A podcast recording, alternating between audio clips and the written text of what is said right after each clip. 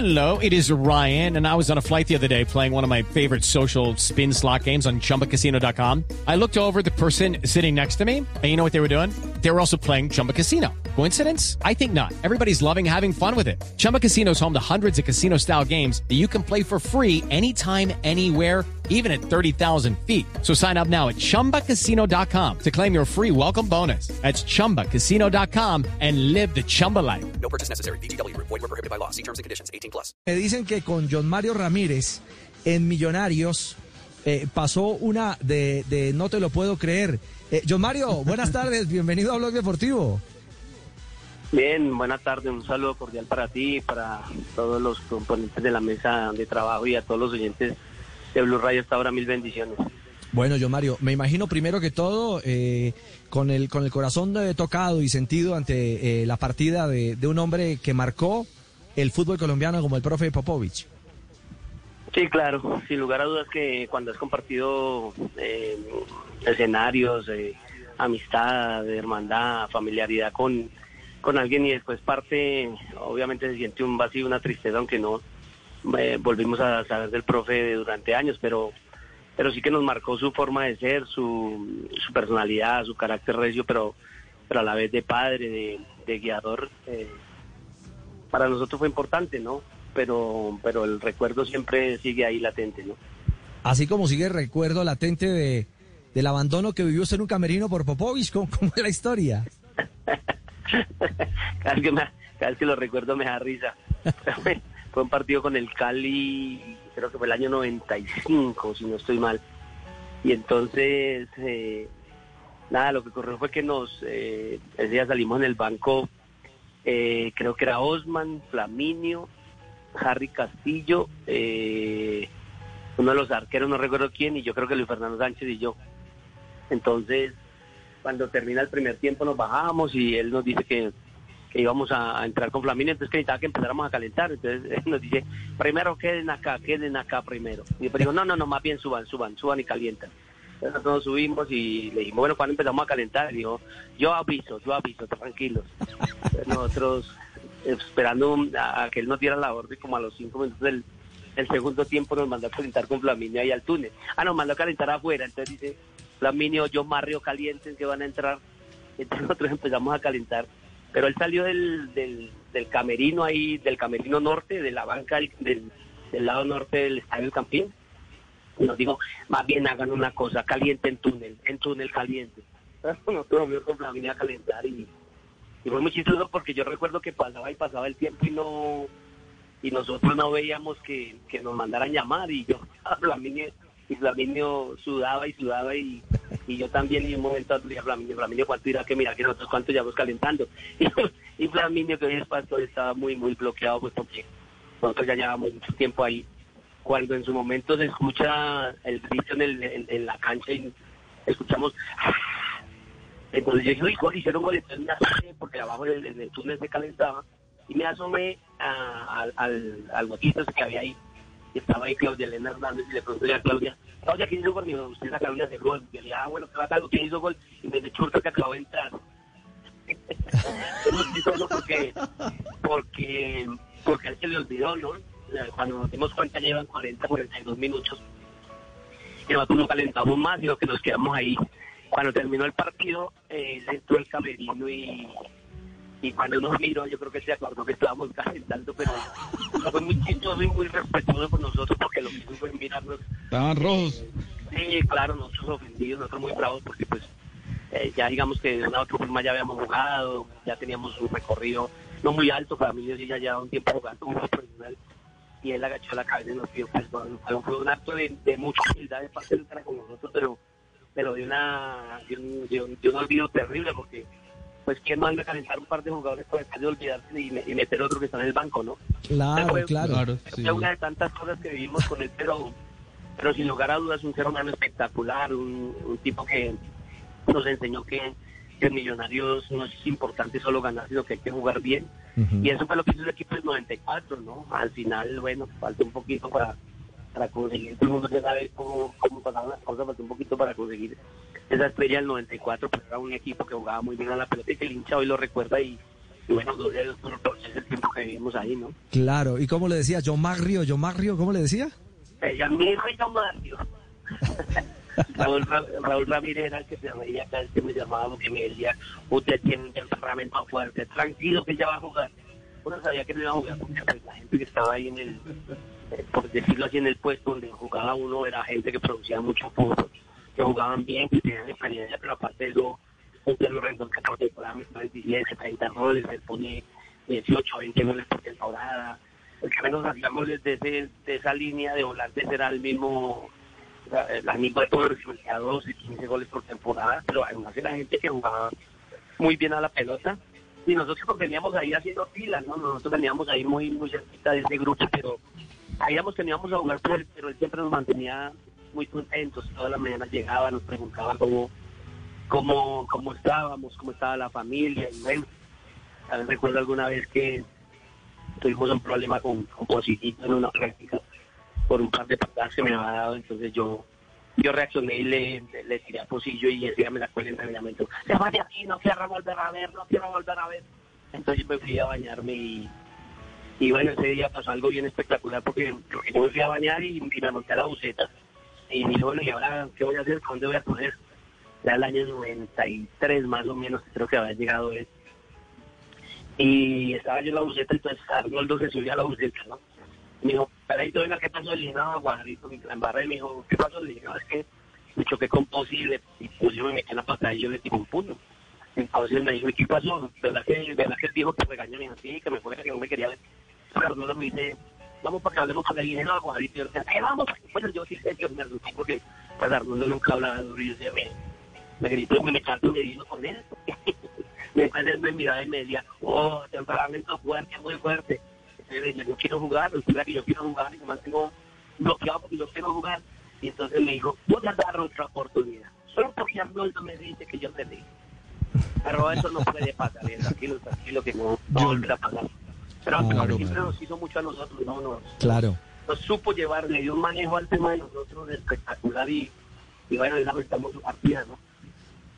John Mario, eh, ¿cómo era el trabajo que especificaba más en los suplentes que en los titulares, el profe Popovich en, en- en ese Millonarios?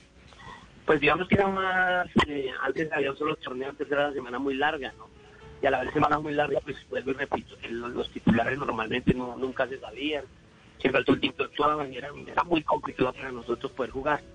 Pero él estaba muy pendiente de nosotros, aparte eso hacía trabajos adicionales, nos hacía mucho trabajo analítico de cómo parar la pelota, él siempre me empezó a enseñar a mí, por ejemplo, que tenía que jugar a dos toques, él venía de un fútbol, obviamente, de haber un fútbol europeo que se juega a parar y a pasar la pelota nomás, a darle control orientado, nos empezó a enseñar esas cosas, ¿no?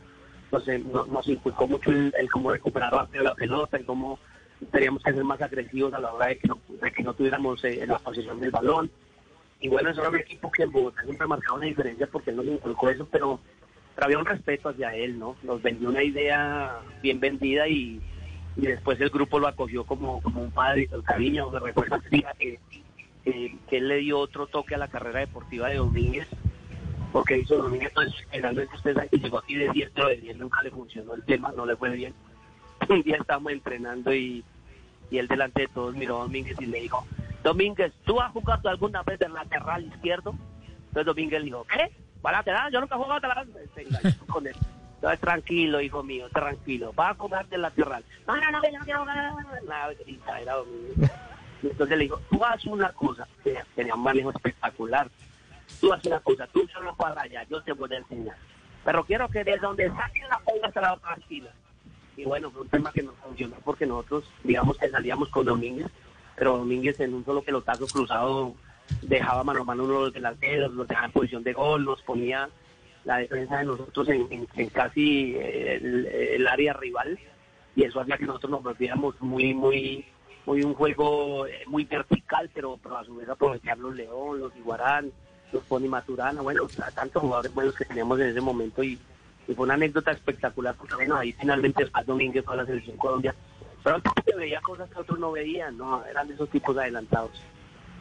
Era tan vertical que en esa época ese Millonarios tenía una salida impresionante con los laterales, Flaminio por derecha y los pelotazos cruzados, como usted dice, de Domínguez. Él potenció tanto el número 10, eh, porque en esa posición estaba Carlos Rendón, John Mario Ramírez y Marcelo Benítez, y siempre jugó con un enganche y a veces jugaba hasta con tres delanteros, a tal punto que en el 94, cuando Vladimir Popovic llega a Millonarios, después de dirigir a Perú y llega a reemplazar a Prince, creo que ese equipo hizo más de 100 goles. Sí, hicimos como 106, creo, 106, 108, 110, no recuerdo. Pero sí era alguien que le gustaba atacar, ¿no? Le gustaba atacar y, y como todo europeo, tener mucho, mucho orden eh, en el regreso. Yo recuerdo que, que él trabajaba mucho ese tema de cómo regresamos después de perder la pelota. Pero al final eh, era un equipo que él se acostumbró a atacar y que por la característica de los jugadores que tenía, porque yo recuerdo que, que normalmente marcaban los cuatro y el mismo Bonner Mosquera, ¿no? Perdón, Jessy Mosquera, porque Bonner se lanzaba más al ataque. Y después potencializó lo de los 10 porque, porque sin lugar a dudas él quería mucho a Rendón. El hijo consentido de él era Carlos Rendón y Arnoldo, ¿no? Eran los, los como, como los intocables en ese grupo, pues además por lo que producían, ¿no?